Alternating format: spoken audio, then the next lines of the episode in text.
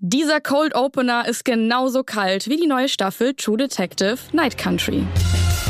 Bada Binge. Der Serienpodcast.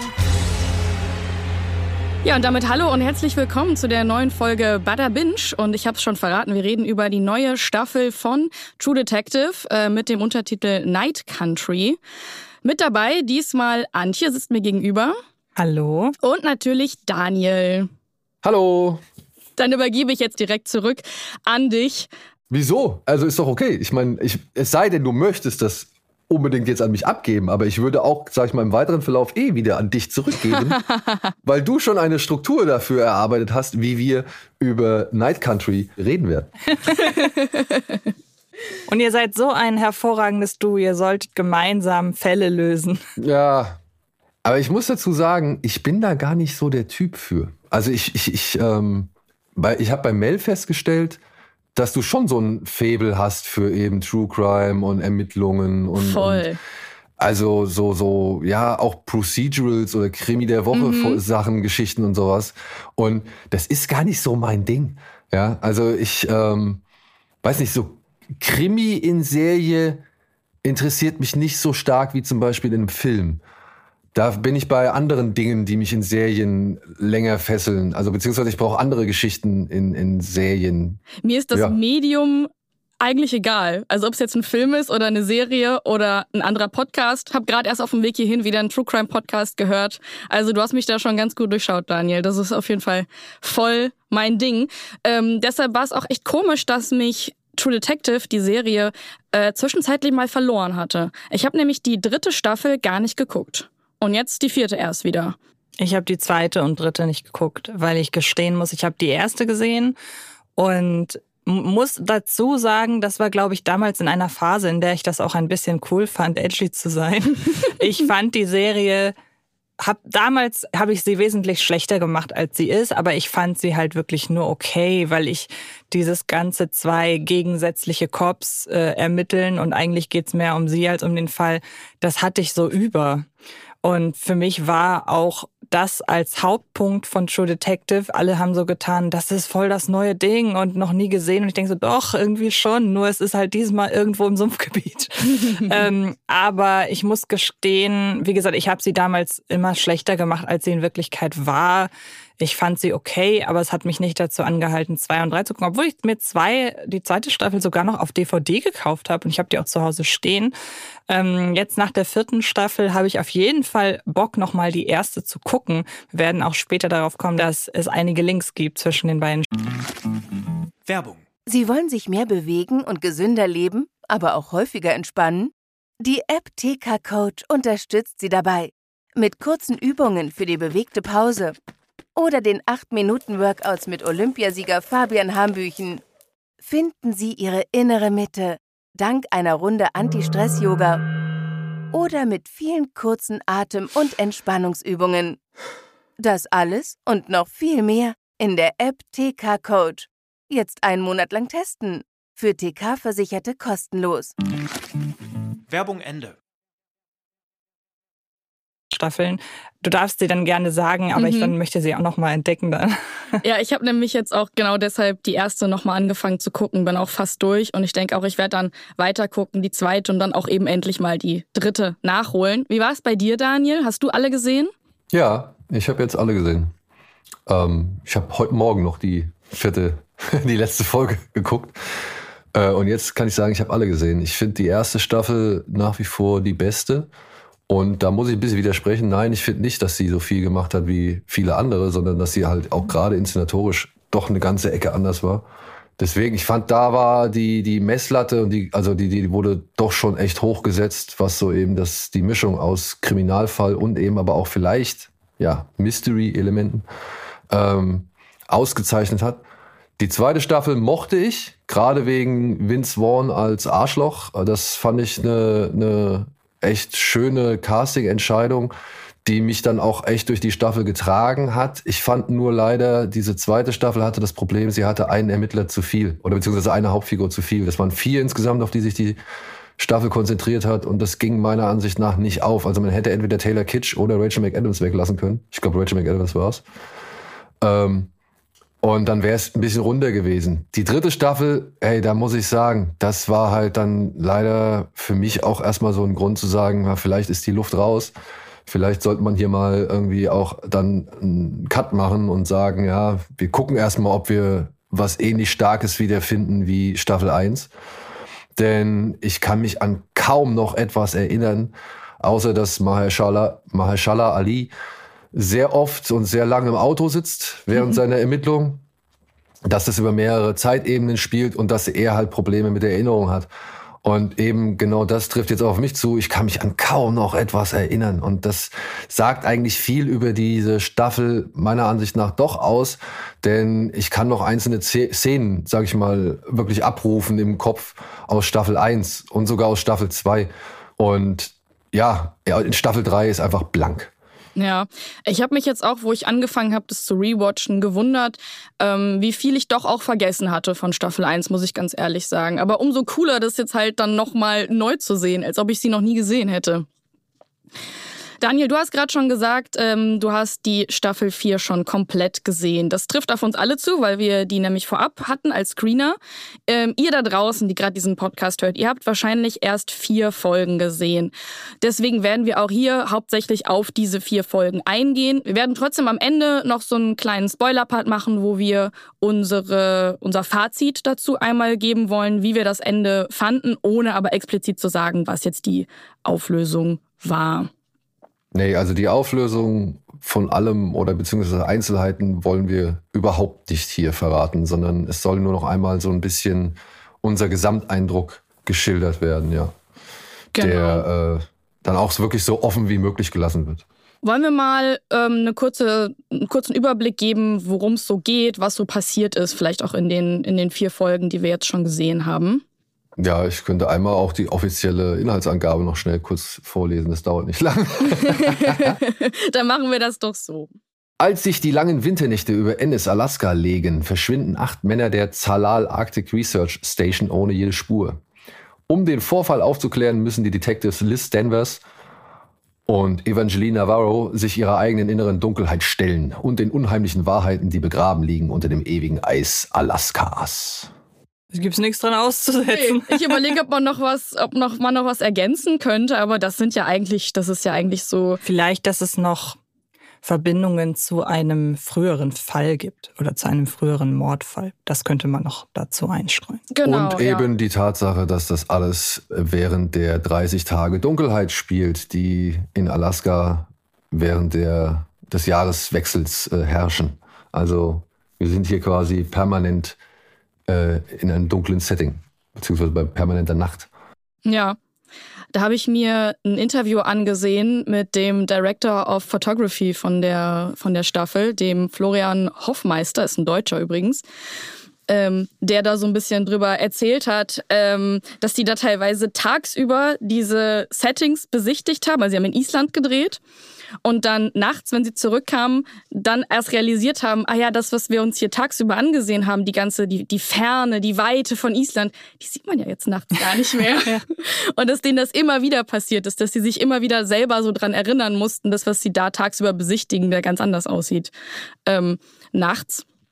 Und spannend fand ich auch, dass die, um trotzdem nachts so eine Bildtiefe erzeugen zu können, mit zwei verschiedenen Kameras gedreht haben. Und zwar einmal mit einer normalen Kamera und dann noch mit einer Infrarotkamera, die dann quasi das Eis ähm, ja quasi aufnehmen konnte, was sonst nicht möglich gewesen wäre. Ähm, fand ich sehr spannend. Mhm. Ist auch eine mutige Entscheidung, so eine ganze Serie einfach nachts zu drehen, oder? Und ich finde auch, es hat eigentlich noch zum Feeling beigetragen, dass man diese Weite eben nicht gesehen hat. Also teilweise hat man ja das Gefühl, die stehen auf einer Eisfläche und die hört halt einfach irgendwann auf, nämlich in dieser Nacht. Das hat mir eigentlich ganz gut gefallen. Mhm. Ja, der Effekt ist geil. Also ich mag die, diese bedrückende oder, oder, ja, ich weiß nicht, irgendwann während, ich glaube, das ist auch, auch irgendwann in Folge 4, da fahren sie einfach nur vor so ein Haus vor und da habe ich gedacht, das ist schon ganz schön ätzend, weil du die ganze Zeit nicht weißt, was eigentlich für eine Tageszeit herrscht oder beziehungsweise äh, wenn du diesen kompletten Wechsel, wenn dieser wieder deine, deine Aktivphase so gesehen nicht mehr repräsentiert wird durch das Tageslicht.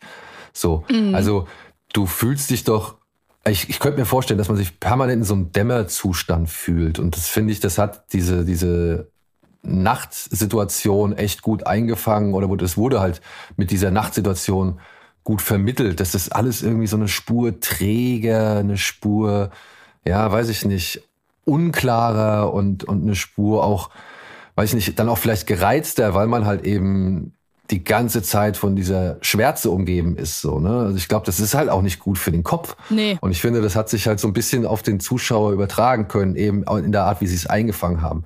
Ich finde das interessant, was du gesagt hast mit dem Infrarot, weil ich muss leider sagen, ich, ich fand dann hier und da hat es dann doch leider, aber das ist nur so eine, ist mein, nur ist mein Eindruck anhand des der Screener, die wir hatten, die halt auch nicht die beste Qualität bieten.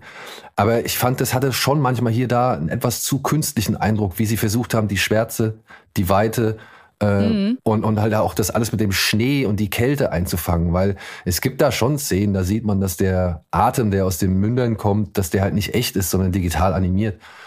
Und ähm, muss dazu aber einmal ein Lob aussprechen, weil dadurch, dass sie ja wirklich vor Ort in Island gedreht haben, war der Schnee halt meistens echt. Weil das ist so ein pet von mir, künstlicher Schnee. Und wenn, wenn Leute in Filmen oder Serien über Schnee laufen, du siehst noch im, im, im Worst Case noch ein Close-up vom Fuß, wie er auf diesen künstlichen Schnee drauf tritt. Und das sieht einfach nicht aus, wie echter Schnee sich verhalten würde in so einer Situation. Und äh, ja, das haben sie mir hier erspart. Ja, also das, ich, ich denke mir auch, dass es für den Kameramann Pain in the Ass ist, ja. Vor allem, wenn du halt, wie wir, da nicht die allerbeste Qualität hast, mit diesem ganzen Schneetreiben immer wieder im Bild, das vorm schwarzen Hintergrund, das ist halt einfach, ein, das erzeugt kein gutes Bild.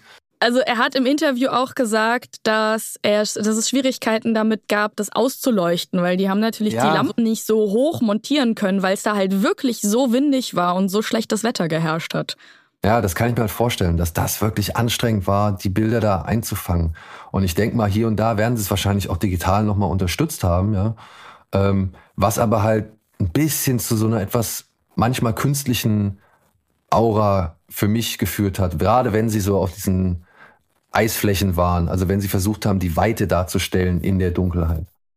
Wir sollten vielleicht an dieser Stelle noch dazu sagen, dass wir teilweise Fassungen der Folgen gesehen haben, wo die Effekte noch nicht Stimmt. fertig waren. Also du hattest ja gerade das mit dem, mit dem Ausatmen gesagt. Das kann natürlich auch sein, dass das da einfach noch nicht fertig war. Wissen wir nicht, aber wir haben eine sehr, sehr große Warnung vor den Folgen teilweise gesehen, äh, in denen genau, wir darauf also hingewiesen Das war auch das, ja. was ich mit, äh, dass wir da halt nur eine Screener-Qualität hatten und nicht wirklich von der endgültigen mhm. Qualität ausgehen können. Ja. Also das soll man immer hiermit einbeziehen. Wobei mir das gar nicht aufgefallen. Ja, ja mir fällt sowas ja. halt auf. Es tut mir leid. Aber ähm, hinzu kommt ja auch zum Beispiel, dass ich diesen Screener ähm, per, per HDMI-Kabel auf meinen Fernseher gelegt geguckt habe und dadurch halt dann auch ähm, hier und da, weiß nicht, es mal zu, zu Bildeinbrüchen kommt, weißt du, und das ist halt schon einfach nicht repräsentativ für eben das finale Bild, was wir bei Sky ja. zum Beispiel sehen. Haben wir auch so gemacht, ähm, Antje und ich ähm, unabhängig voneinander. Mhm. Äh, aber mir war das äh, Bild überraschend gut, trotz dieser Verbindung. Habe ich sogar irgendwann mal gesagt, während ich es geguckt habe, ja. dachte ich so, ach wow, das ist ja hier trotzdem ziemlich, ziemlich gute Qualität. Bei mir auch, ja. Ja. Vielleicht solltest du dir ein neues HDMI-Kabel kaufen, Daniel. Aber gute Qualität führt mich äh, tatsächlich zu einer Sache, die mir wirklich auch gut gefallen hat oder beziehungsweise die ich hervorheben möchte, und zwar das Casting. Christopher Ecclestone mhm. habe ich mir gerne, also den fand ich cool. Äh, John Hawkes sehe ich mhm. echt immer sehr gerne. Bisschen ähm, Schade, dass seine Geschichte ähm, nicht ganz so ausgefleischt ist. Also da hätte ich gerne noch ein bisschen mehr zu gehabt, aber den habe ich gerne gesehen. Äh, Fiona Shaw, ja, die war, hab ich, die hatte gute Auftritte so. Der junge Mann. Finn Bennett heißt ähm, er. Gibt sich auch Mühe. Also der hat auch schwierige Momente gehabt. Ähm, Jodie Foster ist natürlich eine sichere Bank. Und die macht es auch echt gut, meiner Ansicht nach. Also der, der habe ich gerne zugesehen, vor allem weil ich es schön fand, wo man am Anfang dachte, okay, sie ist vielleicht einfach die einzige Professionelle hier, die, ähm, die hier irgendwie zeigt, wie richtige Polizeiarbeit geht. Ja, mhm. Aber dann stellt sich halt so nach und nach raus, dass sie schon eigentlich auch ein echtes Arschloch ist. So. Ja. Und das vermutlich anhand der ersten vier Folgen nicht ohne Grund, aber erstmal muss man ja dann auch feststellen, keiner kann sie wirklich leiden. Und irgendwie dachte ich dann auch so, ja, ich finde die jetzt auch nicht wirklich unbedingt sympathisch so, ja. Aber interessant.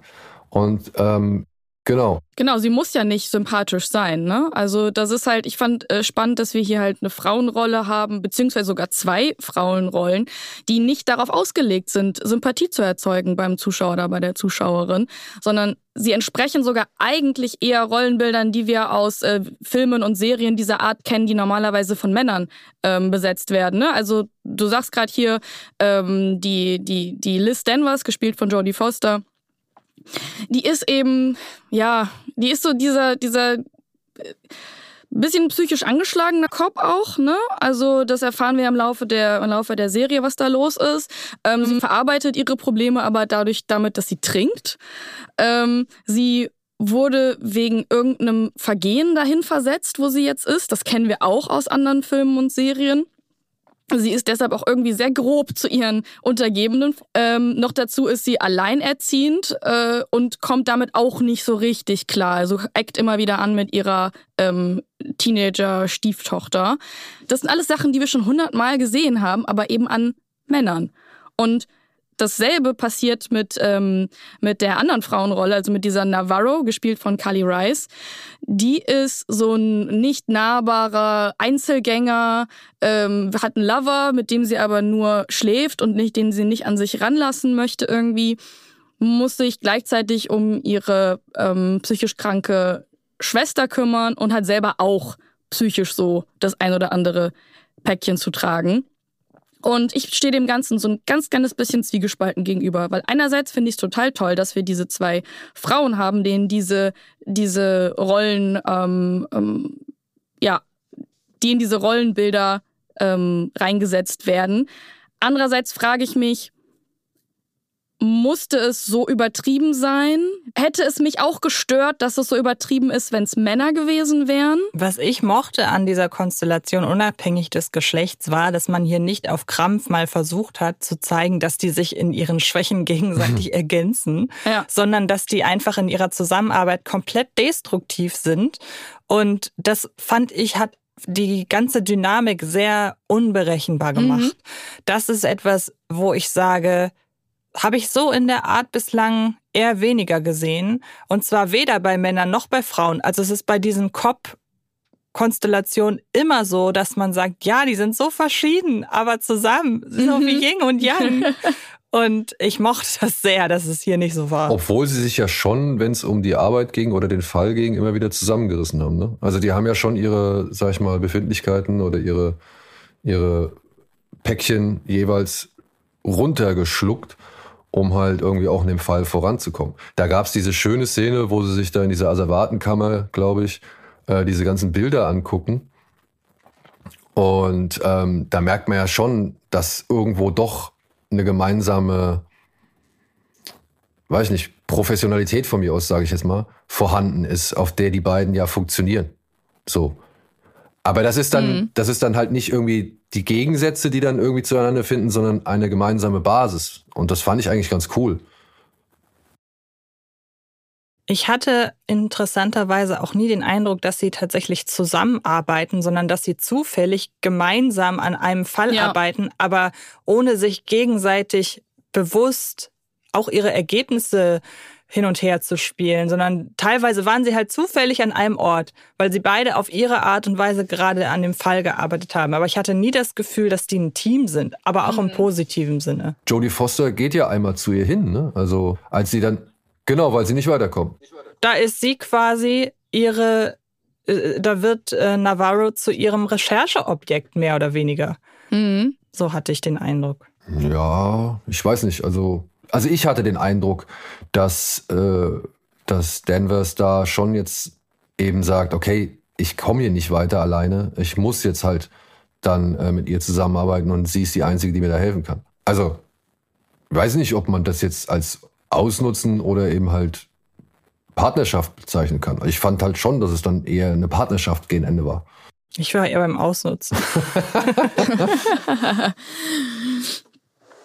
Ja, man sieht ja, also die beiden haben ja auch früher schon mal zusammengearbeitet und das wird immer wieder in so Rückblenden gezeigt.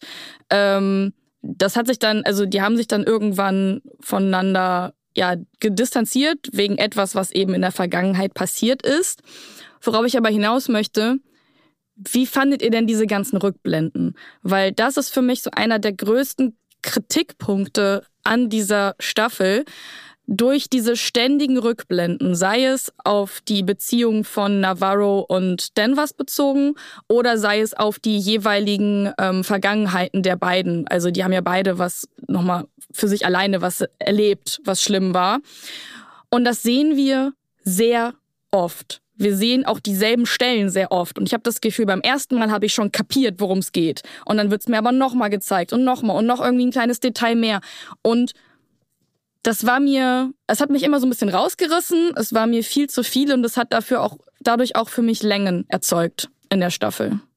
Also es wird gegen Ende hin, hat es so ein bisschen was von Füllmaterial. Ich Ja. finde schon, dass man die ein oder andere Einstellung auch mehrmals in der Rückblende braucht, weil sie eben unterschiedliche Perspektiven auf dieses Ereignis zeigt. Aber trotzdem, wie du sagst, waren es irgendwann ein paar zu viele. Was auch dafür sorgt, dass ich die Staffel nach hinten raus schwächer finde. Ja. Also die ersten beiden Folgen, ich finde, die Serie fängt sehr, sehr stark an. Allein wie viele Informationen in der ersten Folge gedroppt werden. Und man hat ein, hat sofort ein Gefühl für diese Ausmaße des Ganzen und gleichzeitig auch für die, die Charaktere und auch dafür, was die Charaktere wahrscheinlich alles noch so geheim halten, ohne dass man genau weiß, was sie geheim halten. Also wir haben sehr, sehr unsichere Charaktere, was ich mochte, weil wir dann quasi wissen, okay, wir werden noch mehr über sie erfahren. Ist jetzt auch nicht besonders innovativ, aber ich finde, es hat alles sehr gut zusammengepasst. Und je weiter es geht oder je weiter es ging, desto mehr hatte ich den Eindruck, ah, ihr wolltet aber schon die sechs Folgen vollkriegen und nicht die fünf oder so. Also das fand ich ein bisschen schade. Was auch ähm, noch dazu beiträgt, das ist ja die erste Staffel, die nur sechs Folgen hat. Ne? Also Mhm. die anderen haben alle acht und da hatte man nicht dieses Gefühl, dass das irgendwie nochmal gestreckt werden müsste. Jawohl. Naja, also, ne? Also soweit ich mich erinnern kann. Ja, ihr habt Staffel 3 halt nicht gesehen, ne? Also das, deswegen äh, muss ich sagen, hier finde ich das nicht so schlimm. Ich meine, Folge 6 ist deutlich länger als die anderen Folgen, aber da werden auch nochmal viele Sachen zusammengeführt. Deswegen kann ich es verstehen. Ich würde eher sagen, vorher hätte man vielleicht hier und da ein bisschen was rauskürzen können, dass diese Rückblenden immer wieder eingestreut werden oder dass das, sag ich mal, so ein, so ein Mosaik, Mosaik ist, was immer nach und nach zusammengesetzt wird, ähm, ist für mich eigentlich nur ein Bestandteil der Serie bisher schlechthin. Also die einzige, die da, glaube ich, ein bisschen weniger von äh, gebracht hat, das war die zweite Staffel. Aber Marshall Ali springt ja ständig in, der, in den Zeiten hin und her, so zum Beispiel. Und auch bei True Detective der ersten Staffel gibt's ja immer wieder diese Einschübe, wo man nicht genau weiß, was ist das jetzt, beziehungsweise welche Bedeutung hat das oder ähm, äh, naja, es wird noch nicht auf Anhieb erklärt, wie es den Charakter erklärt. Ja, Ja, ich glaube, der Unterschied ist für mich zumindest, dass ähm, in den, ähm, so in der ersten Staffel konkret, dass das alles so länger erzählte Stücke sind, auch aus der Vergangenheit. Und hier kriegen wir, wie du es gerade auch selber gesagt hast, nur so Mosaikstücke, die man dann zusammensetzen muss. Aber es sind auch irgendwie immer dieselben Mosaikstücke. Also es werden ja nicht sehr viele verschiedene Szenen aus der Vergangenheit gezeigt. Das sind immer dieselben Szenen mit ein bisschen mehr noch dran gehangen Ja. hinten. Ja, muss ich aber sagen, ähm, hat für mich gepasst. Ich, also ich, ich habe das als nicht so störend empfunden. Ja, und, und ich eher als im Kontext. Aber wenn du mich jetzt fragst, habe ich sie unbedingt alle gebraucht? Nein, habe ich auch nicht. Also hätten davon ein paar gefehlt, so hätte es, hätte es mich null gestört. Ja. Null. Also man hat halt Ja, also ich- eigentlich durch, man hätte durch viel weniger schon das erzählen können und man hätte es verstanden, meiner Meinung nach. Und andererseits hat man aber auch Sachen aufgemacht, die man dann gar nicht wirklich mehr zu Ende erzählt hat. Und da kommen wir jetzt zu meinem nächsten Punkt. Gibt es Geister oder nicht? ich muss gestehen, ich weiß gar nicht, wie man das hätte auflösen sollen, also wirklich klassisch auflösen. Ich weiß nicht, ob es ein Gespräch gebraucht hätte, in dem irgendein paranormaler Wissenschaftler erklärt, dass es hier Geister gibt, ähm, um mal was ganz Plattes zu sagen. Ich wüsste nicht, inwiefern man da eine eindeutige Antwort hätte clever und nicht dämlich schreiben soll, hätte schreiben sollen. Ähm, ich finde es aber ein bisschen simpel zu sagen, wir haben hier, ich weiß nicht, es, es sind ja Ureinwohner, sind es, äh, wird irgendwie klar benannt, was es ist? Ich habe es versucht rauszufinden, leider habe ich da nichts zu finden können. Ich habe irgendwo bei dem Begriff Inuit gelesen, aber. Da hatte ich nämlich gerade überlegt, ob das der Begriff wäre. Aber halten wir es mal allgemein äh, Ureinwohner. Ich finde es ein bisschen billig, dass man halt sagt, okay, so typisch Ureinwohner, die Verbindung mit übernatürlichen Spirits und so weiter, das bauen wir hier ein. Mhm. Das war irgend, das war wieder ein Motiv, wo ich sage, ja, nun. Und es ist auch dann vorwiegend Bestandteil so der ein oder andere Jumpscare, der dann auch wirklich auf dieses Konto geht.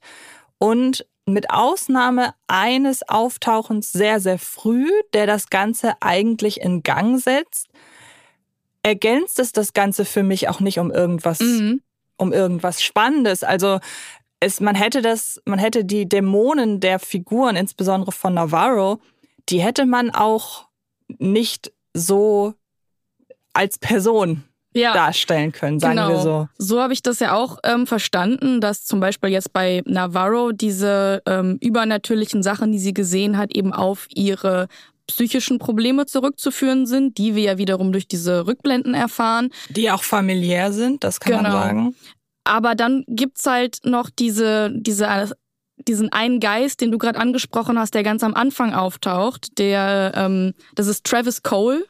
Der äh, wird gesehen von Rose Aguinea, dieser älteren Frau, und der führt, ähm, der führt sie ja dann quasi erst zu den äh, verschwundenen ähm, acht Zalal-Männern. Äh, Was dann ja nicht dafür spricht, dass es einfach nur Einbildungen sind, sondern genau. dann haben sie ja wirklich aktives, einen aktiven Part in der ja. Geschichte. Und das ist so widersprüchlich zum Rest. Genau, weil da wird halt auch nie erklärt, warum sie jetzt auch noch Geister sieht. Wie gesagt, ich hatte das Gefühl, dass das nicht nur die Familie von Navarro betrifft, sondern dass das allgemein die, meine, lassen wir, nennen wir es ein bisschen unverfänglich, auch, auch Naturverbundenheit oder irgendwie eine Empfänglichkeit für übernatürliche Wesen. Ich hatte das gar nicht mal auf Navarros Familie, sondern generell auf die gesamte Ureinwohnerschaft bezogen. Was halt auch nie wirklich erklärt wird, warum da jetzt Travis Cole halt auftaucht. Mhm. Weil das ist jetzt nämlich eine dieser angesprochenen Gemeinsamkeiten zur ersten Staffel. Weil der, dieser Geist, den sie da sieht, Travis Cole, ist der Vater von Rustin Cole, dem Ermittler, äh, gespielt von Matthew McConaughey aus der ersten Staffel. Ja. So, ist euch nicht aufgefallen? Nein. Ah, nee, das ist nicht. Ja, cool, das, die habe ich, Verbindung habe ich nicht hergestellt. Er sagt nämlich, das ist mir jetzt aufgefallen, weil ich die erste Staffel wieder gucke. Ähm, er heißt erstmal natürlich genauso mit Nachnamen und dann sagt er auch in irgendeiner Szene, also in der ersten Staffel, dass er aus Alaska kommt. Ah, okay. Ja. Ja. Weil das würde ja eigentlich auch heißen, dass es dann seine Mutter ist, oder nicht? Ja, gut, nicht zwangsläufig, aber möglich. Ja, aber könnte ja, ja sein. Ja. Ich meine, sie ist gebildet, ja, ist offen für, für die ähm, Spiritualität der Natur. Und ich glaube jetzt, ich, ich finde es interessant, was ihr sagt. Ähm, Gerade was, diese, was dieses Thema Geister angeht. Ich meine, die Bedeutung oder den, den, den Einsatz davon anhand eines Dialoges äh, mir persönlich entschlüsselt zu haben. Es gibt irgendwann eine Autofahrt zwischen Danvers und äh, Navarro und da fragt Jodie Foster Reese, was sie denn so in ihrer Freizeit macht. Hm. Könnt ihr euch daran mhm. erinnern? Und sie sagt irgendwann beten. Hm. Und dieses Thema Religion kommt hier und da immer wieder rein und auch mit der Repräsentation der Ureinwohner dort, also mit den Gebräuchen, mit dem Miteinander, mit dem, ja, mit dem Namen, um den es ja unter anderem geht, mit den eigenen, also mit dem, mit den äh, nativen Namen, den die tragen und halt ihren öffentlichen Namen und so weiter, ähm, fand ich das, irgendwann bin ich da auf den, auf den Gedanken gekommen, ja, okay, Jodie Foster ist da dieses, dieses Gegengewicht, die halt ständig sagt, ja, das ist alles, muss alles einen logischen Ursprung haben und Quatsch, das gibt's alles nicht und ah, ja, bla bla bla. Aber trotzdem äh, gibt es dort auch bei, gibt es auch bei ihr eine gewisse Religiosität, zumindest ähm, im Ansatz. So. Und als die beiden sich unterhalten haben, habe ich mir gedacht, ja, okay, wenn wir sagen, ich glaube an Gott, den Heiligen Geist, erklärt mich keiner für irgendwie komisch oder, oder, oder guckt mich irgendwie schräg an oder sonst irgendwas. Wenn ich aber sage, ich sehe Geister, was im Prinzip genau das Gleiche ist, oder ich sehe Verstorbene, dann werde ich angeguckt, als wäre ich irre. Ja? Oder als werden Leute irgendwie, werden Leute in eine, eine irre, paranoide oder sonst irgendwelche Ecke gedrängt. Und ich fand das einen interessanten Punkt, um darüber nachzudenken, ja, wo ist denn eigentlich der Unterschied? So. Und maybe, ja, viele Priester hatten diesen, diesen einen Moment, in dem sie etwas gesehen haben, was anderen Millionen Menschen verwehrt geblieben ist bislang so. Und vielleicht gibt es aber auch dann eben, äh, ja, eben aufgrund der, der gesamten Grundeinstellung bei den Ureinwohnern, ob sie jetzt Inuit sind oder was auch immer, ähm, eben die Möglichkeit, da etwas zu sehen, was dem entspricht, was andere Religionen auch gesehen haben.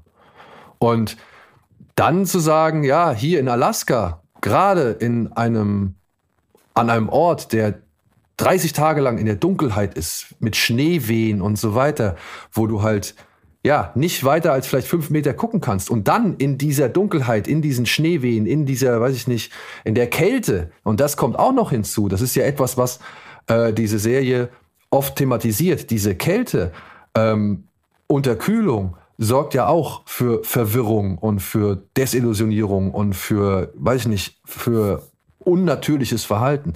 Das alles zusammen erklärt meiner Ansicht nach hier die Frau von Travis auch ganz gut, ähm, dass das schon dazu führen kann, dass man eben diese Sachen sieht, die man da sieht. Und deswegen hat mich das auch nicht so gestört. Was mich da eher gestört hat, ist das, was Antje angesprochen hat, dass hier und da diese Geister dann noch für einen billigen Jumpscare ja. benutzt worden sind. Dass sie da sind, finde ich nicht verkehrt. Finde ich in Ordnung. Finde ich, kann man, kann man akzeptieren, wenn man sich sagt, wenn man sich sagt, okay, ich glaube ja ebenfalls an irgendeine höhere spiritu äh, spirituelle Wesenheit oder, oder Form oder sonst irgendwas, die für mich einfach cool ist, so. Ähm, dann kann ich auch akzeptieren, zu sagen, ey, da sind Menschen, die zeigen mir vielleicht etwas aus der Vergangenheit, aus der Gegenwart, die versuchen mir zu helfen oder sonst irgendwie. Also es ist irgendeine Form von Zeichen. Und wenn die halt aussieht oder dieses Zeichen halt aussieht wie eine Person, die ich kenne, ja, dann bin ich doch vielleicht eher bereit, auf dieses Zeichen zu achten und zu hören, als ja, wenn da so eine Gruselgestalt steht. Das haben sie halt, wie gesagt, gemacht und das fand ich halt da eher ein bisschen unglücklich, dass diese Gruselmomente dann nochmal mit eingebaut worden sind. Ja, ich bleib dabei, ich hätte die Geister nicht gebraucht oder ich hätte irgendeine Art von Auflösung dafür haben wollen.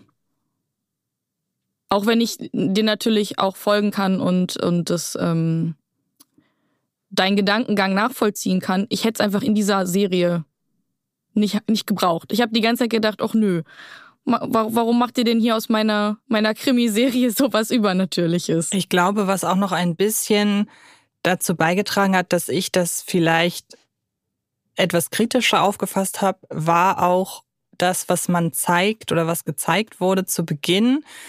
Der Vorfall, der auf dieser Station passiert, der am Anfang suggeriert, okay, das könnte auch schon was Übernatürliches haben. Also der Vergleich mit The Thing beispielsweise, oder ich musste auch an äh, die ebenfalls von äh, The Thing inspirierte Folge aus Akte X vor allem denken, hat das hat mir so ein bisschen den, hat so ein bisschen den Eindruck erweckt, ja, vielleicht geht's ja auch in Richtung Aliens oder außerirdischer Parasit oder die sind verflucht oder irgendwas hat sie, hat sie heimgesucht. Und wenn man in eine Serie einsteigt mit dem, mit diesem Gedanken, das ist auch dann mein Problem und vielleicht nicht unbedingt ausschließlich das Problem der Serie, aber wenn man so einsteigt in die Serie mit dem Gedanken, ah, okay, darauf läuft's jetzt hinaus. Wir sind jetzt hier definitiv im übernatürlichen Bereich.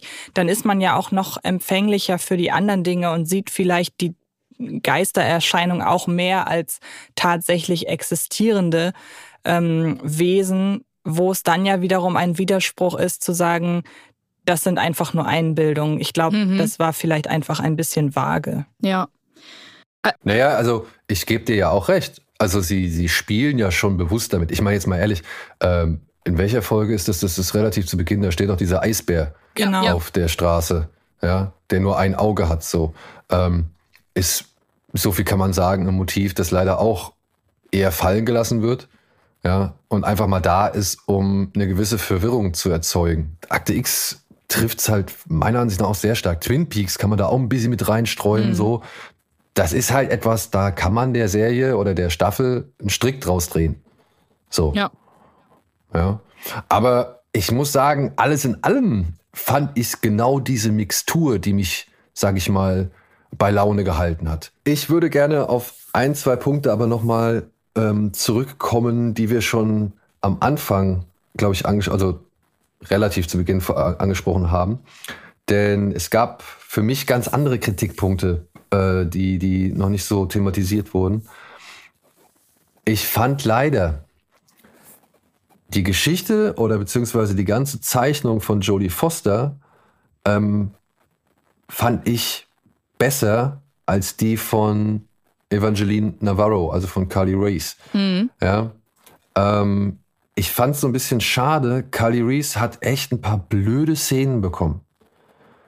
Und ich, ich finde, dann hat ihr die Dame hier, äh, wie heißt sie, Izzy Lopez? Issa, Issa Lopez. Ähm, die hat ihr nicht unbedingt einen Gefallen damit getan. Zum Beispiel, es gibt halt auch in dieser Serie hier bei True Detective, und das ist etwas, was wir jetzt, glaube ich, auch mehrfach irgendwo festgestellt haben, es gibt schon diverse Tropes aus anderen Serien oder Filmen, bei denen sie sich bedienen oder beziehungsweise die daran erinnern. Ja. Und dann gibt's aber auch halt noch so, so Standard. Äh, Momente und Szenen, wo ich mir gedacht habe, warum sind die da drin? Das war so eher mein Störfaktor. Also das war mein, ähm, das waren meine Rückblicke oder beziehungsweise das, was ihr euch an den Rückblicken so genervt hat. Das hat mich teilweise an so wirklich ganz standardisierten Szenen, die wir wirklich auch in echt diversen Krimiszenen, äh, Krimiserien oder Thriller-Serien oder auch Thriller-Filmen äh, schon gesehen haben. Zum Beispiel halt, weiß ich nicht, wenn Navarro das erste Mal auf äh, Fiona Shaw trifft und die beiden sich unterhalten, da kriegst du so einen richtigen Expositionsdialog einmal dahin gebett, äh, ge- hingelegt, so, den sich Navarro anhören muss, wo ich mir halt so denk, hey, die Frau ist super interessant. Was hat die da für ein riesen Tattoo da hinten im Nacken und keine Ahnung. Ey, gib, gib dir doch was zu tun, bitte. Ja. Und dann eine andere Szene war, das ist auch so ein Ding, ähm, auch eine Sache, ein Motiv, das meiner Ansicht nach ein bisschen fallen gelassen wird. Wir sehen innerhalb dieser Serie immer wieder diese Kette mit dem goldenen Kreuz. Könnt ihr euch daran Ja. erinnern? Mhm. Die taucht ja bis zum Schluss, taucht die ja nochmal auf, aber sie wird eigentlich immer nur weggeworfen. Ja, und hier sind wir wieder bei der Religion. Was ich meine mit dummen Szenen. Ah, ja. Navarro findet, findet diese Kette mit dem Kreuz, während sie am Auto fährt. Ja, da, da sitzt sie irgendwie im Auto und fährt und dann äh, findet sie plötzlich diese Kette und dann guckt sie sich die Kette, während sie in der Dunkelheit von Alaska bei Schneewehen äh, mit dem Auto fährt, guckt sie sich diese Kette so an, ja, und wirklich komplett fokussiert da drauf. Und was passiert?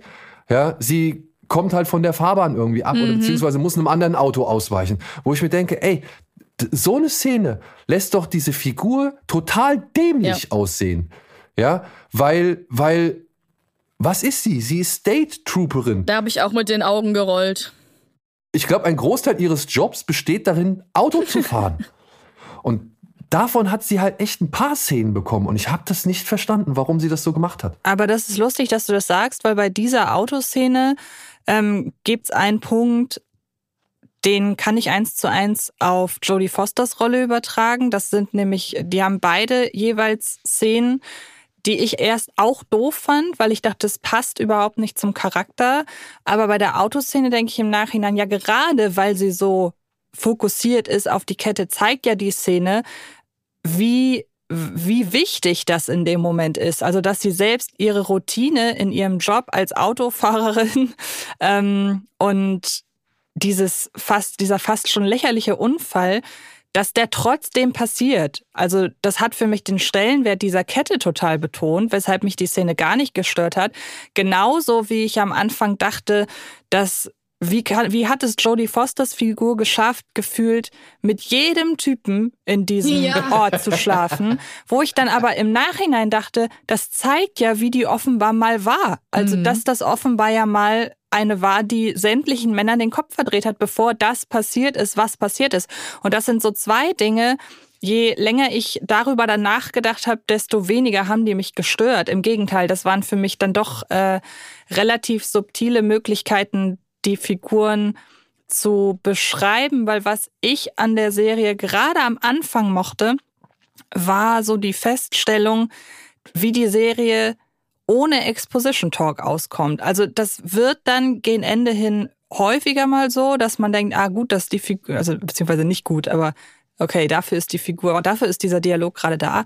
Aber gerade in den ersten beiden Folgen, da waren Dinge, wo ich dachte, hier würde jetzt ein Exposition Talk folgen, wenn es nicht so clever geschrieben wäre. Also allein die ganzen, wie die Figuren zueinander stehen, insbesondere die Konstellation aus Jodie Foster, aus ähm, ist es, ist es John Hawkes?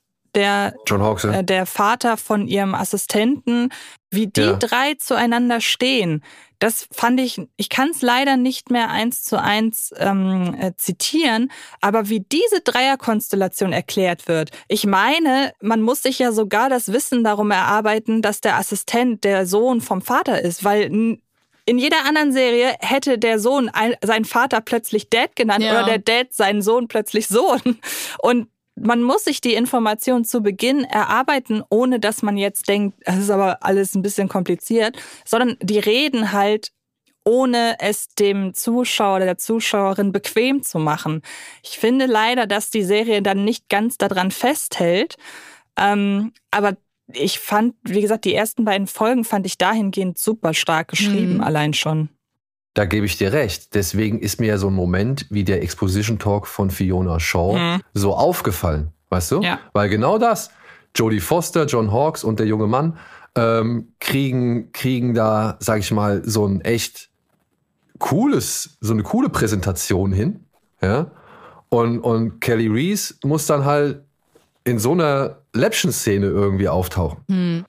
Ich greife jetzt nochmal zurück auf die, ähm, auf das Symbol der Kette, was wir hier einmal gerade angesprochen haben, um jetzt mal auf diese Spirale zu kommen, über die wir ja noch nicht gesprochen haben, die ja auch erstmal als ein, ein sehr großes Symbol aufgebaut wird, dann aber ja auch nie wirklich aufgelöst wird. Doch. Ja, wie meinst du, ohne jetzt zu viel hier vorwegzunehmen? Man sieht eine Entsprechung davon. Ach so, ja, aber es wird ja nie wirklich, trotzdem wird ja nie wirklich erklärt, warum sie jetzt diese Spirale tätowiert hat und warum in diesem Camper alles voll ist mit ähm, Spiralen, die da irgendwie an die Wand gemalt wurden. Oder warum der eine Totes auf der Stirn hat. Genau. Doch, das wird erklärt. Ja, wa ja, weil es da jemand hingemacht hat. Aber es geht jetzt darum, was das für eine übergeordnete Rolle hat, würde ich sagen, oder? Genau, ja. Weil das kann man sich ja auch eigentlich nur erschließen oder man kann vermuten, dass es zusammenhängt wieder mit der Spirale aus der ersten Staffel. An die habe ich mich sogar noch erinnert, ohne da noch zu wissen, wie das erklärt wurde. Ja. Also die, das ist für mich einer der Links, die ich zur ersten Staffel äh, geschlossen habe, diese Spirale. Mhm. Weil die ist ja für Matthew McConaughey auch nochmal ein Riesenthema so. Ja. Aber sie steht halt für mich ähm, eben für diese gesamte Spiritualität der, der Ureinwohner dort. So. Ja. Weil sie sagt ja, wer sagt das? Ich glaube, das sagt Fiona Shaw oder die etwas ältere Dame, dass das Zeichen ja schon länger existiert als Ennis und vielleicht vermutlich sogar länger als das Eis. Und das reicht mir. Ja. Aber ja. Ich glaube aber, dass die schon eher dann wirklich mit der ersten Staffel zusammenhängt. Also ähm, in der ersten Staffel ist es ja so, dass das so das Zeichen auch von diesem Kult ist, oder nicht? Von dem Yellow King? Ja. Ja. Na, vor allem finde ich es halt ein bisschen simpel zu sagen, das Zeichen gab es immer schon. Ja, das haben schon kleine Kinder, ohne dass sie irgendwelche spirituellen Gedanken haben, auf Zettel gekritzelt. Das Ja. ist kein komplexes Zeichen. Also dann ist vielleicht hier auch so ein bisschen die Frage, was war zuerst da? Ähm, war zuerst das Zeichen in Alaska da oder war zuerst das Zeichen aus der ersten Staffel da?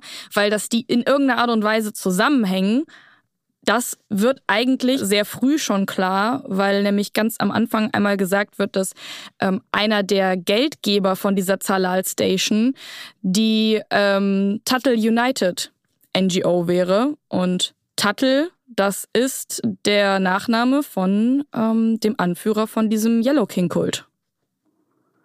Also es gibt eine Verbindung vom Anführer des Yellow King-Kultes aus der ersten Staffel zu diesem Research Lab Zalal Station in Alaska, wo eine tote Frau mit einer Spirale gefunden wird, tätowiert, die wiederum ein Zeichen ist, das der Yellow Kult benutzt. Ah, okay. Das habe ich so noch gar nicht gesehen.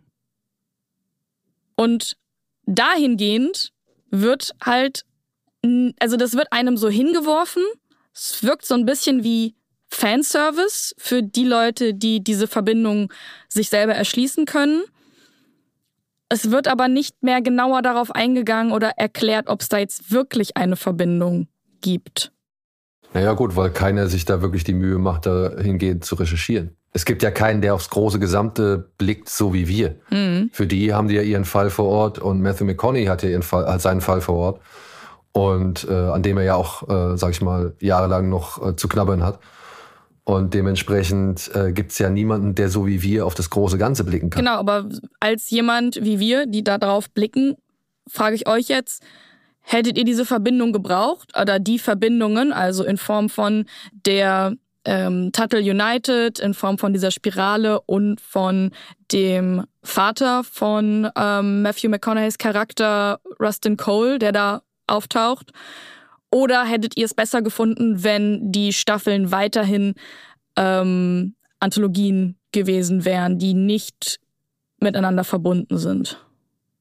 Ich hatte ja darauf gehofft, dass das jetzt äh, mal wieder mehr, also dass das mehr passieren wird. In der zweiten Staffel, glaube ich, gibt's auch, glaube ich, den einen oder anderen Link, wenn ich mich recht erinnere. Aber das müsste ich jetzt auch nochmal recherchieren, das weiß ich nicht. Ähm, aber das war ganz, ganz minimal gehalten für mein Empfinden. Und in der dritten Staffel habe ich das nicht so wahrgenommen. Und ich hatte eigentlich immer gehofft, dass da eigentlich noch was Größeres hintersteckt. Hinter dieser ganzen Geschichte, die in der ersten Staffel erzählt worden ist. Ähm, denn das sind so Bausteine, ja, mit denen kriegst du mich halt. Ne? Also, wie ich schon anfangs gesagt habe, ich bin eigentlich nicht so der, der Thriller- und Ermittler, sag ich mal, Serientyp. Und das waren aber, das sind dann so, so Zutaten und, und Bestandteile, die mich dann ja bei Laune halten. Also dahingehend würde ich auch sagen, hätten mir jetzt vielleicht dann zwei Folgen mehr nicht geschadet, in denen man dann vielleicht diese Verbindung ähm, noch rausgefunden hätte und es nicht so offen gelassen hat, hätte. Weil so wie es jetzt ist, ist es halt eher ein, ein, ein Hinwerfen für so, so, so ein Fanservice. Naja, wenn ihr es erkennt, erkennt ihr es. Wenn nicht, ist auch egal eigentlich.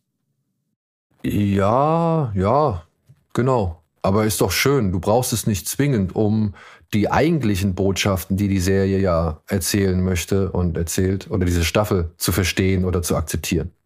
Ich meine, sind wir ehrlich, es geht ja vor allem erstmal sowohl um ähm, ja, ökologische Botschaften, ja, und, und um, um den Raubbau, also eine Kritik am Raubbau, äh, gerade äh, im permanenten Eis.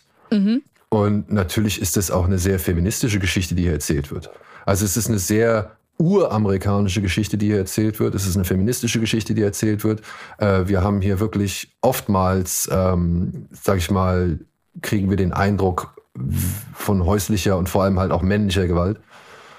Und ähm, darüber hinaus, ja, als Warnung an die, an die Umweltzerstörung so, ne? Und dann hast du halt noch den, den Thriller nebenbei, also das, das Whodunit. Ich glaube, das sind die Schwerpunkte, mit denen man auch gut diese Serie oder diese Staffel genießen kann, ohne jetzt die Links zu benutzen. Genau, aber dann warum überhaupt diese Referenz auf die erste Staffel mit diesem Kult. Dann hätte man sich das auch sparen können. Also ich weiß, dass als wir den Trailer zur Serie bei Tease geguckt haben, dass mein erster Eindruck auch war, oder meine erste Assoziation auch war, okay, das ist cool, dass sie es verlinken ohne dass ich genauer erklären könnte, warum. Ich mag das einfach gerade, wenn es dann so über mehrere Staffeln hinweg passiert. Also, dass es jetzt nicht die zweite Staffel war oder die dritte, sondern dass man jetzt erst die vierte nimmt. Ich könnte mir vorstellen, wenn es dann eine fünfte Staffel gibt, vielleicht baut die dieses, nennen wir es einfach mal Universum, noch weiter aus, weil vielleicht reicht das ja schon, um zu sagen, also ich kann halt mit Staffel 2 und 3, das kann ich nicht beurteilen. Daniel meinte ja gerade, in 2 gab es vielleicht auch sowas, an das er sich nicht mehr ganz erinnert. Also ich könnte mir fast vorstellen, dass es dann wahrscheinlich in der dritten auch Links gab zu anderen Staffeln, weil man so vielleicht einfach suggerieren möchte, dass das alles im selben Universum spielt. Mhm. Und egal, wo wir hingucken, überall sind die Menschen brutal und korrupt und ähm, sind böse zueinander. Und ich meine, das wissen, wüssten wir auch, ohne dass die Serie sich gegenseitig verlinkt oder die einzelnen Staffeln.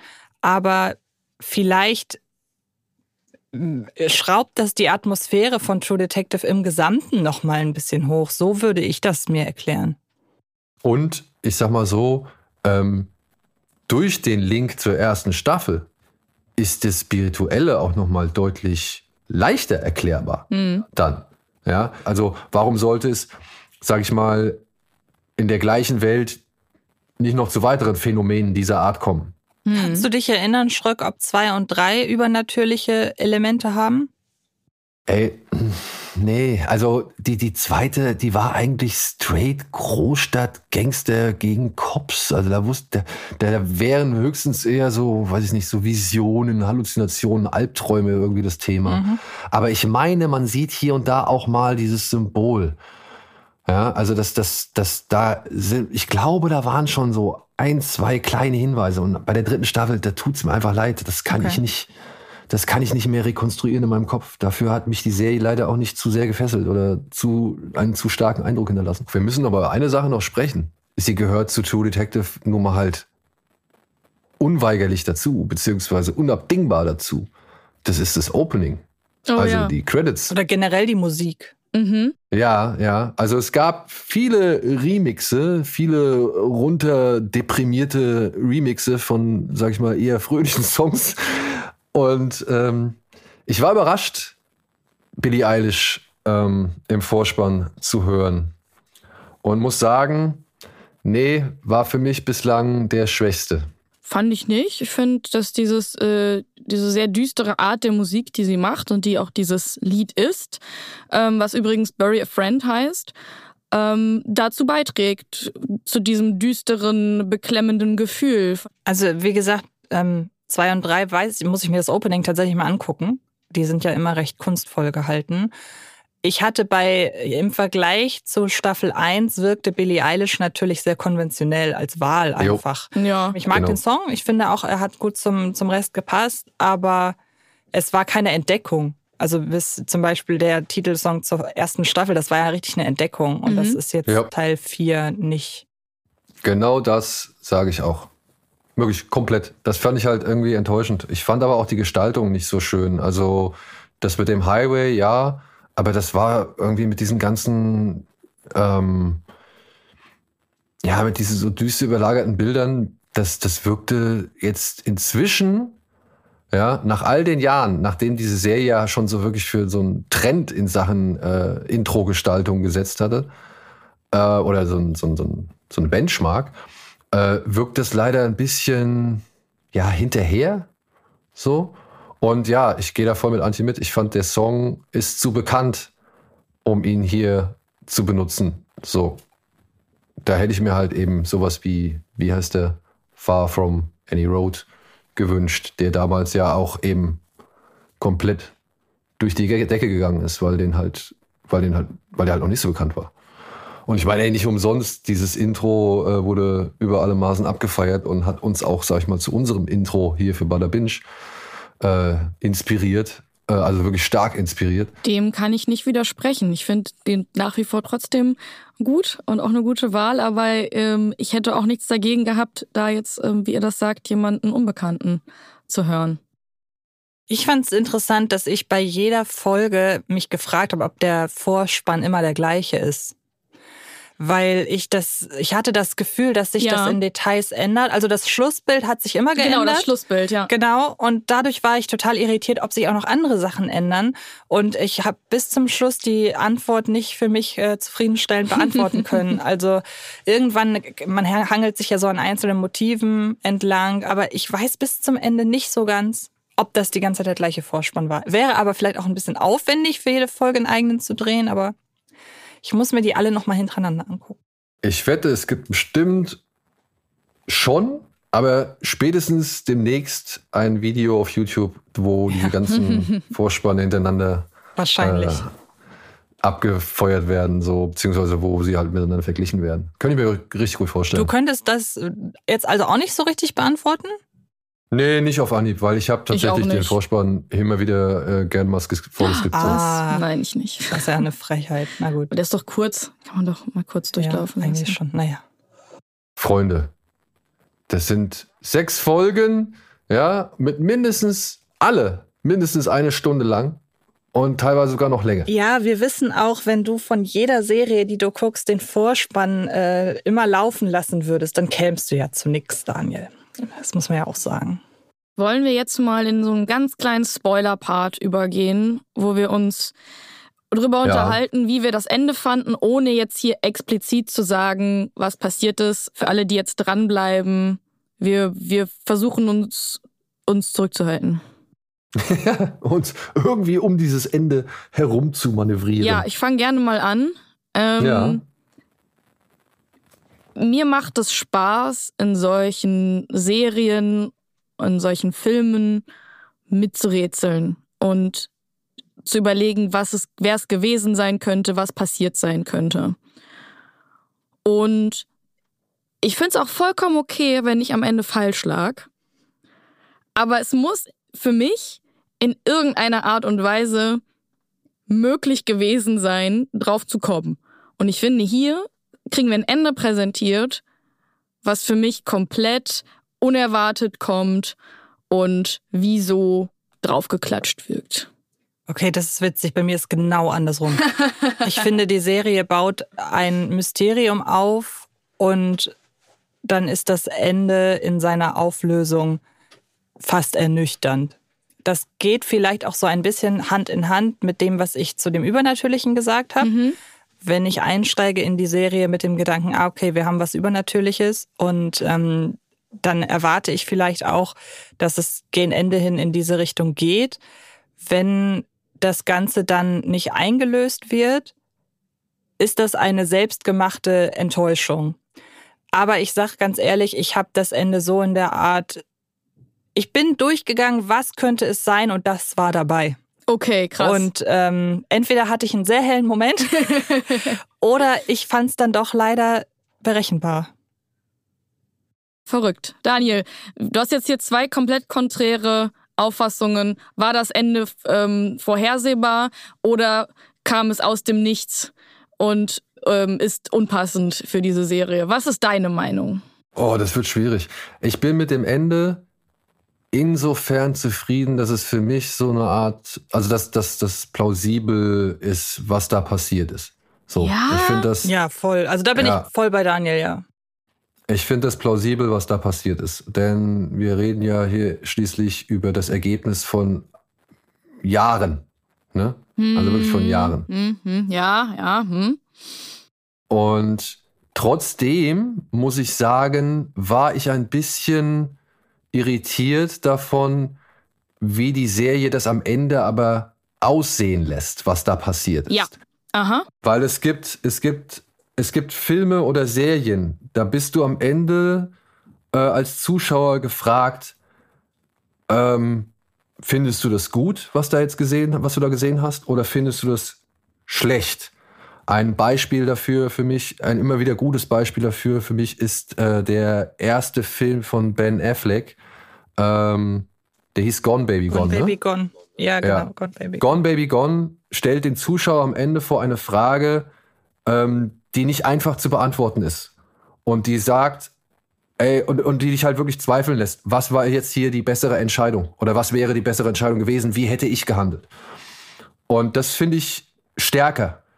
Hier bei True Detective habe ich leider den Eindruck, als wollte man mir dieses Ende schon als besser verkaufen, als es letztendlich ist. Also gerecht, ver gerechter verkaufen, als es letztendlich ist. Ja, war ich, bin Ja? ich voll bei dir, ja. Und das finde ich ein bisschen schwierig. Ja, ich kann dieses Ende nachvollziehen. Ich kann dieses Ende empathisch nachfühlen. Macht es dadurch es gerecht oder richtig? Nein, das finde ich nicht. Und diesen Zweifel habe ich aber nicht anhand dessen, was die Serie mir hier als Stimmung oder als, als Endgefühl mitgibt.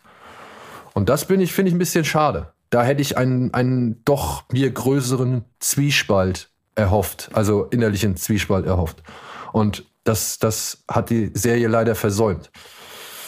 Ja, ansonsten bin ich aber mit Details eben aus dieser Auflösung schon zufrieden. Also ich finde, das passt schon alles so wie da rein. Also ich finde, die, es werden ja zwei Mordfälle hier in dieser Serie aufgelöst, ähm, geklärt. Und der eine Fall ist eben die ähm, ermordete Annie Kotok und das andere sind die acht Zalal-Wissenschaftler. ich finde die Auflösung von Annie Kotoks ähm, Mord gut und äh, also interessant gelöst, spannend. Ähm, ähm, da kann ich mitfühlen. Die darauf folgende Auflösung der acht Zalal-Männer finde ich halt, das ist das, was mir so draufgestülpt wirkt. Ähm, wir haben ja auch schon gesagt, die Serie ist ja sehr feministisch und an der Stelle ist es mir als Feministin gesagt doch etwas zu sehr mit der mit der Brechstange. ähm, ja, ich Mit dem Eispickel. mit dem, ja, es ist mir an der Stelle ein bisschen, ein bisschen ähm, übertrieben dargestellt. bin ich auch bei dir. Also was mich teilweise noch gestört hat, das sind so Teile der Auflösung. Die haben auch wieder was mit den Rückblenden zu tun. Ich finde es manchmal ein bisschen konstruiert, Ja. wie, wie sage ich das denn jetzt? Konstruiert ist schon mal ein gutes Wort. Das Ja. habe ich die ganze Zeit gesucht, gerade in meiner Erklärung. Also sagen wir so, wir haben es ja hier mit Wissenschaftlern zu tun, die sehr, sehr, sehr komplexe Zusammenhänge erforschen.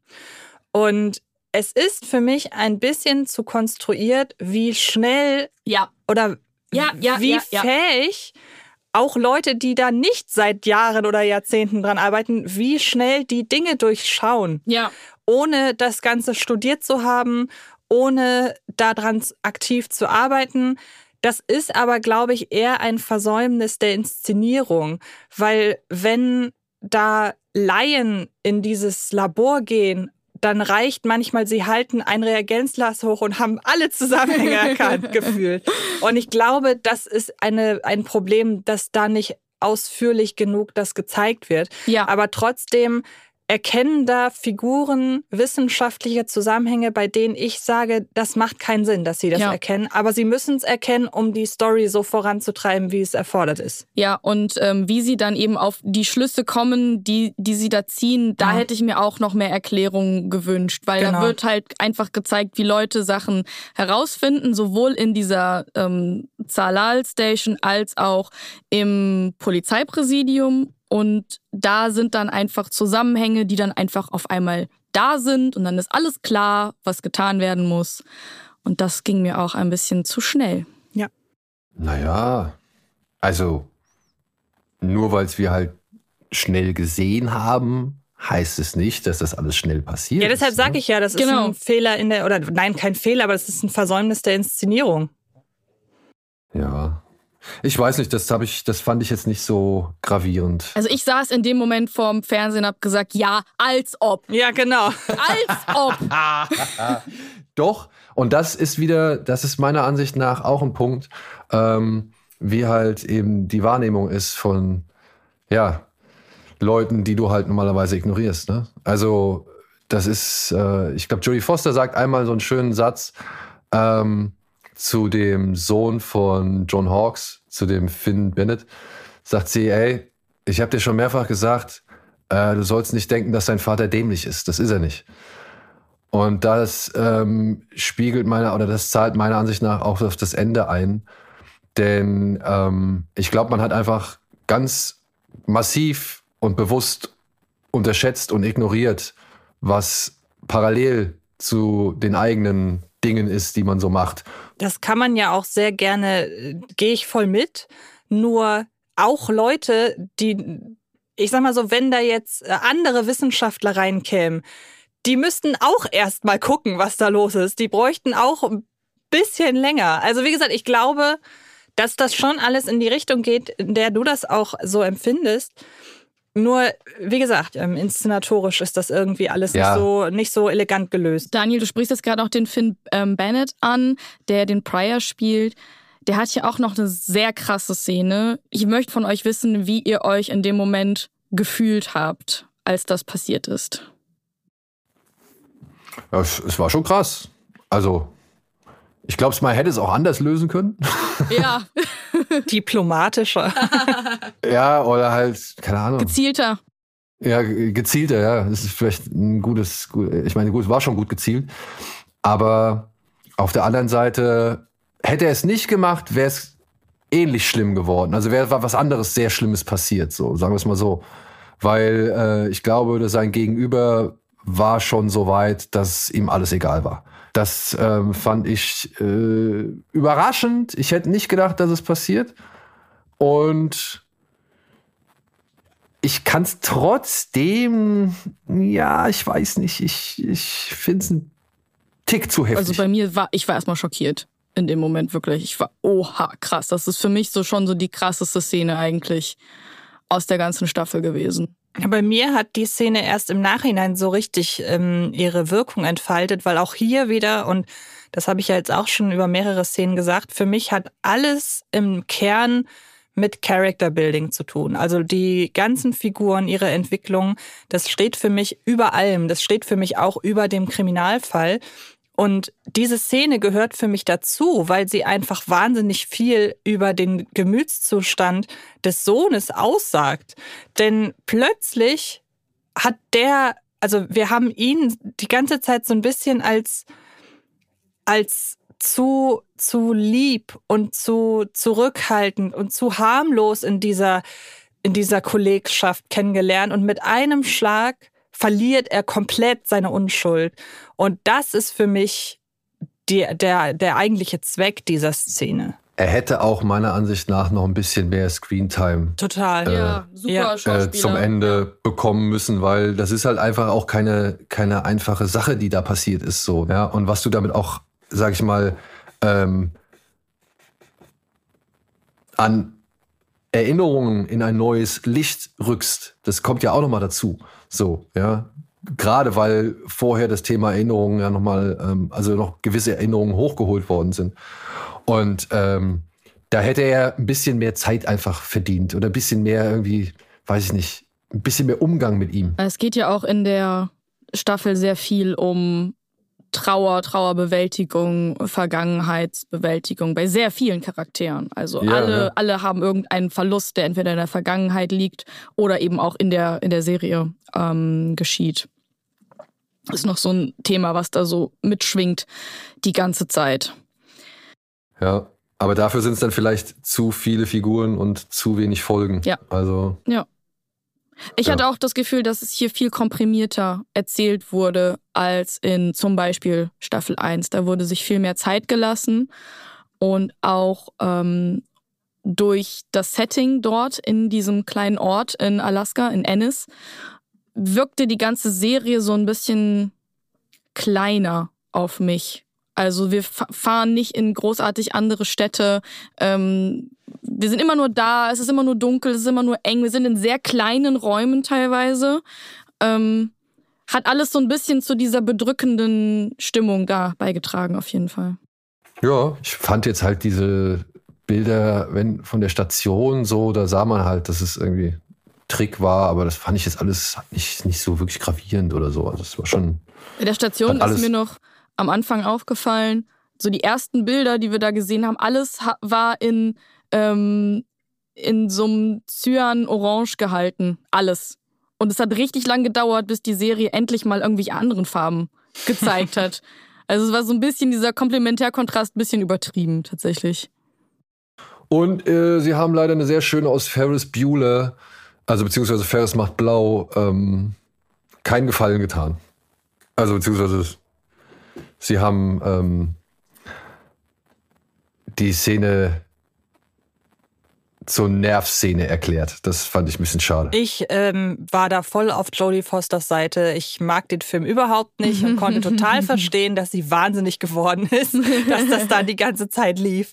Also Du magst Ferris nein, macht blau nicht. Ich hasse den Film. Es tut mir sehr leid. Warum? Was? Ab Wieso sofort- hassen? Ich, ich finde Ferris einfach super scheiße. Und wenn du, du gezwungen bist, zwei Stunden mit dem zu verbringen und den abzufeiern, das passt nicht zusammen. Also es tut mir leid. Ich werde nie wieder zu Kino Plus kommen. Aber nein, ich finde den leider ganz unerträglich. Dafür darfst du gerne Ah. jederzeit wieder zu Butter Binge kommen. Es war sehr schön, dass du hier dabei warst heute. Und jetzt moderiert sie mich raus. Denn Daniel hat ihr das Zeichen gegeben, mich rauszuschmeißen. Danke, Daniel. Danke, Antje. Gerne. Danke Dankeschön. euch da Danke. draußen fürs Zuhören. Wir freuen uns natürlich, wenn ihr uns eure Meinung zu True Detective oder auch zu Bada Binge äh, in Form von Kommentaren dalasst, äh, im Forum zum Beispiel auf Rocket Beans oder auch gerne auf YouTube, weil da posten wir jetzt immer pünktlich zum Release der Folge im Community Tab, dass ihr das auch alle Jahr mitbekommt. Und da kann man auch Kommentare hinterlassen. Schreibt uns doch gerne und hört auch beim nächsten Mal wieder rein bei Bada Binge. Tschüss. Tschüss. Tschüss.